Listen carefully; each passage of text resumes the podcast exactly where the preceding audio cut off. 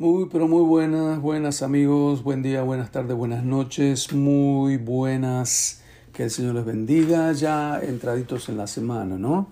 Gracias a los que me saludaron por el aniversario del día lunes 6, pero ya estamos en otro día, día martes 7 de junio, día 158 de este año, Romanos 12, también 1 Samuel 23 y 24 y Salmos 67. Esa es nuestra tarea para hoy, señores, y hay que sacar la tarea todos los días. Si vos sacás la tareita de la lectura bíblica a diario, vas a tener la satisfacción de leer toda la palabra del Señor en un año, completita en un año. Bien, vamos a Romanos 12. Es un texto bastante conocido, pero justamente la gracia de esta lectura bíblica completita, un poco cada día, es que no solamente leemos muchas veces los mismos versículos, los mismos capítulos, sino que leemos toda la palabra. Díganme si no se aburrieron en esas lecturas largas de los sacrificios y todo eso. Sí, a todos nos aburren. Pero no sé por qué. Lo que sí sabemos es que es palabra de Dios y es para nosotros de una manera u otra. Pero hoy, bueno, hoy nos toca leer Romanos 12, que es un texto bien conocido, que junto con el 13 conforman un párrafo grande que se titula Deberes Cristianos. Agarre su Biblia, Romanos 12 dice así. Así que hermanos, os ruego por las misericordias de Dios que presentéis vuestros cuerpos en sacrificio vivo, santo, agradable a Dios, que es vuestro culto racional. No os conforméis a este siglo, sino transformaos por medio de la renovación de vuestro entendimiento, para que comprobéis cuál sea la buena voluntad de Dios, agradable y perfecta. Digo pues, por la gracia que me es dada, a cada cual que está entre vosotros, que no tenga más alto concepto de sí que el que debe tener, sino que piense de sí con cordura, conforme a la medida de fe que Dios repartió a cada uno, porque de la manera que en un cuerpo tenemos muchos miembros, pero no todos los miembros tienen la misma función, así nosotros, siendo muchos, somos un cuerpo en Cristo y todos miembros los unos de los otros.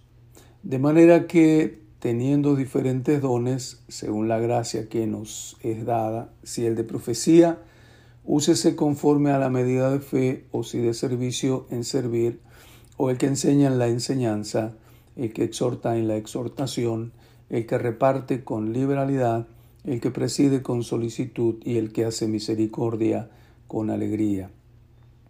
El amor sea sin fingimiento. Aborreced lo malo y seguid lo bueno.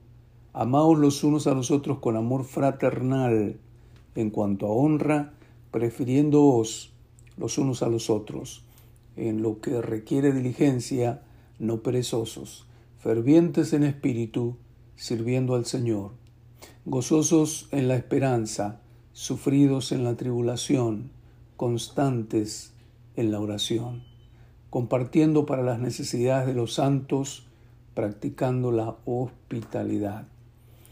Bendecid a los que os persiguen, oiga esto, bendecid y no maldigáis. Gozaos con los que se gozan, llorad con los que lloran. Unánimes entre vosotros, no altivos, sino asociándoos con los humildes. No seáis sabios en vuestra propia opinión. No paguéis a nadie mal por mal, procurad lo bueno delante de todos los hombres. Si es posible, en cuanto dependa de vosotros, estad en paz con todos los hombres. No os venguéis vosotros mismos, amados míos, sino dejad lugar a la ira de Dios, porque escrito está, Mía es la venganza, yo pagaré, dice el Señor. Así que si tu enemigo tuviere hambre, dale de comer. Si tuviere sed, dale de beber. Pues haciendo esto, aguas de fuego amontonarás sobre su cabeza. No seas vencido de lo malo, sino vence con el bien el mal. Muy bien, y ahora en el Nuevo Testamento, metidos de lleno en la historia de David, leemos 1 Samuel 23 y 24, y dice, dieron aviso a David diciendo, he aquí que los filisteos combaten a Keila y roban las eras. Y David consultó a Jehová, diciendo, iré a atacar a estos filisteos. Y Jehová respondió a David, ve, ataca a los filisteos y libera a Keila. Pero los que estaban con David le dijeron, He aquí que nosotros aquí en Judá estamos con miedo, cuánto más si fuéramos a Keila contra el ejército de los filisteos. Entonces David volvió a consultar a, Jehová y Jehová le respondió y dijo, Levántate, desciende a Keila, pues yo entregaré en tus manos a los filisteos. Fue pues David con sus hombres a Keila y peleó contra los filisteos se llevó sus ganados y les causó una gran derrota y libró David a los de Keila. Aconteció que cuando Abiatar, hijo de Ahimelech, huyó siguiendo a David a Keila, descendió con el efod en su mano, y fue dado aviso a Saúl que David había venido a Keila. Entonces dijo Saúl, Dios lo ha entregado en mi mano, pues se ha encerrado entrando en ciudad con puertas y cerraduras que facilito mucha gente, ¿no? Como David, eh, como Saúl, diciendo, Dios me lo ha entregado, eh, a veces convencido, a veces literalmente mintiendo, a veces usando para manipular a otros, etc. 8. Y convocó Saúl a todo el pueblo y a la batalla para descender a Keila y poner sitio a David y a sus hombres. Mas entendiendo David que Saúl ideaba mal contra él, dijo a Abiatar, sacerdote, trae el efod. Y dijo David, Jehová Dios de Israel, tu siervo, tiene, Jehová Dios de Israel, tu siervo tiene entendido que Saúl trata de venir contra Keila a destruir la ciudad por causa mía. Me entregarán los vecinos de Keila en sus manos. Descenderá Saúl como ha oído tu siervo. Jehová Dios de Israel, te ruego que lo declares a tu siervo. Y Jehová dijo, sí, descenderá. Dijo luego David, me entregarán los vecinos de Keila a mí y a mis hombres en manos de Saúl Jehová respondió, os entregarán. David entonces se levantó con sus hombres, que eran como seiscientos, y salieron de Keila y anduvieron de un lugar a otro. Y vino Saúl, vino a Saúl la nueva de que David se había escapado de Keila y desistió de salir. Y David se quedó en el desierto en lugares fuertes y habitaba en un monte en el desierto de Sif, y lo buscaba Saúl todos los días, pero Dios no lo entregó en sus manos. Viendo pues David que Saúl había salido en busca de su vida, se estuvo en Ores, en el desierto de Sif. Entonces se levantó Jonatán, hijo de Saúl, y vino a David a Ores y fortaleció su mano en Dios. Y le dijo, no temas, pues no te hallará la mano de Saúl mi padre, y tú reinarás sobre Israel. Y yo seré segundo después de ti, y aún Saúl mi padre así lo sabe. Y ambos hicieron un pacto delante de Jehová, y David se quedó en Ores, y Jonatán se volvió a su casa. ¿Qué hubiera sido si Jonatán no moría en la batalla? por, por lealtad y fidelidad a su padre, ¿no? 19. Después subieron los de Sif para decirle a Saúl en Gabá, ¿no está David escondido en nuestra tierra, en las peñas de Ores, en el collado de Aquila, que está al sur del desierto? Sin vergüenzas. 20. Por tanto, rey, desciende pronto ahora, conforme a tu deseo, y nosotros lo entregaremos en la mano del rey. Saúl dijo, bendito seáis vosotros de Jehová, que habéis tenido compasión de mí, pues ahora aseguraos, más aseguramos más, conocer y ver el lugar de su escondite y quien lo haya visto allí, porque se me ha dicho que él es astuto en gran manera. Observad pues e informaos de todos los escondrijos donde se oculta y volved a mí con información segura. Y yo iré con vosotros, y él, él, si él estuviera en la tierra, yo le buscaré entre todos los millares de Judá. Y ellos se levantaron y se fueron de Asif delante de Saúl. Pero David y su gente estaban Estaban en el desierto de Mahón, en, el Arabá, al sur del desierto. Y se fue Saúl con su gente a buscarlo, pero fue dado aviso a David y descendió a la peña y se quedó en el desierto de Mahón. Cuando Saúl oyó esto, siguió a David al desierto de Mahón. Saúl iba por un lado del monte y David con sus hombres por el otro lado del monte, y se daba prisa a David para escapar de Saúl. Mas Saúl y sus hombres habían encerrado a David y a su gente para capturarlos. Entonces vino un mensajero a Saúl diciendo, ven luego, porque los filisteos han hecho una irrupción en el país. Volvió por tanto Saúl de perseguir a David y partió contra los filisteos. Por esta causa pusieron a aquel lugar por nombre Sela Amalekot. no sé qué significa. Entonces David subió de allí y habitó en los lugares fuertes de Engadi. Capítulo 24. Cuando Saúl volvió de perseguir a los filisteos, le dieron aviso diciendo, He aquí David está en el desierto de Engadi. Tomando Saúl tres mil hombres escogidos de todo Israel, fue en busca de David y de sus hombres por las cumbres de los peñascos de las cabras monteses. Miren dónde andaba David. Y cuando llegó a un redil de ovejas en el camino donde había una cueva, entró Saúl en ella para cubrir sus pies y David y sus hombres estaban sentados en los rincones de la cueva.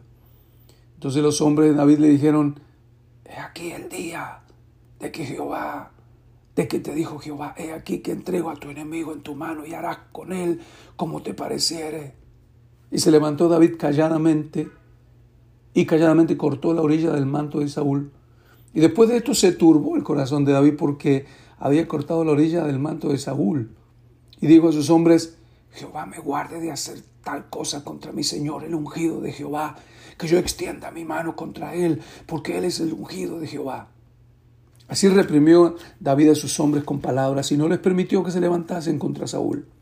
Y Saúl, saliendo de la cueva, siguió su camino. También David se levantó después y saliendo de la cueva dio voces detrás de Saúl diciendo, Mi Señor el Rey. Cuando Saúl miró hacia atrás, David inclinó su rostro a tierra e hizo reverencia. Y dijo a David a Saúl, ¿por qué oyes la palabra de los que dicen, mira que David procura tu mal? He aquí han visto hoy tus ojos como Jehová te ha puesto hoy en mis manos en la cueva, y me dijeron que te matase, pero yo, pero te perdoné porque dije, no extenderé mi mano contra mi Señor, porque Él es un, el ungido de Jehová. Y mira, Padre mío, mira la orilla de tu manto en mi mano, porque yo corté la orilla de tu manto y no te maté. Conoce pues y ve que no hay mal ni traición en mi mano, ni he pecado contra ti. Sin embargo, tú andas a casa de mi vida y yo en mi vida para quitármela. Juzgue Jehová entre tú y yo y véngame de ti, Jehová, pero mi mano no será contra ti. Como dice el proverbio de los antiguos, de los impíos saldrá la impiedad, así que mi mano no será contra ti. ¿Tras quién ha salido el rey de Israel? ¿A quién persigues? ¿A un perro muerto? ¿A una pulga? Jehová pues será el juez y él juzgará entre tú y yo. Él vea y sustente mi causa y me defienda de tu mano. Probablemente en estas circunstancias David compuso alguno de sus salmos, ¿no? 16. Y aconteció que cuando David acabó de decir estas palabras a Saúl, Saúl dijo, ¿Es esta la voz tuya, hijo mío, David? Y alzó Saúl su voz y lloró, y dijo a David, Más justo eres tú que yo, que me has pagado con bien, habiéndote yo pagado con mal. Te ha mostrado hoy, tú has mostrado hoy que has hecho conmigo bien, pues no me has dado muerte, habiéndome entregado Jehová en tu mano. Porque ¿quién hallará a su, su enemigo y lo dejará ir sano y salvo? Jehová te, pague con bien por lo que en este día has hecho conmigo. Y ahora como yo entiendo que tú has de reinar y que el reino de Israel ha de ser en tu mano firme y estable, júrame pues ahora por Jehová que no destruirás mi descendencia después de mí, ni borrarás mi nombre de la casa de mi padre. Entonces David juró a Saúl, y se fue Saúl a su casa, y David y sus hombres subieron al lugar fuerte. Muy bien, ahora leemos Salmos. Nos toca leer Salmos 67. Dios tenga misericordia de nosotros y nos bendiga. Haga resplandecer su rostro sobre nosotros, para que sea conocido en la tierra tu camino y en todas las naciones tu salvación. Te alaben los pueblos, oh Dios, todos los pueblos te alaben. Alégrense y gócense las naciones, porque juzgarás los pueblos con equidad y pastorearás las naciones en la tierra. Te alaben los pueblos, oh Dios, todos los pueblos te alaben. La tierra dará su fruto, nos bendecirá Dios, el Dios nuestro, y bendíganos Dios, y témanlo todos los términos de la tierra. Amén. Y amén. La gloria de Dios y su presencia llene su vida.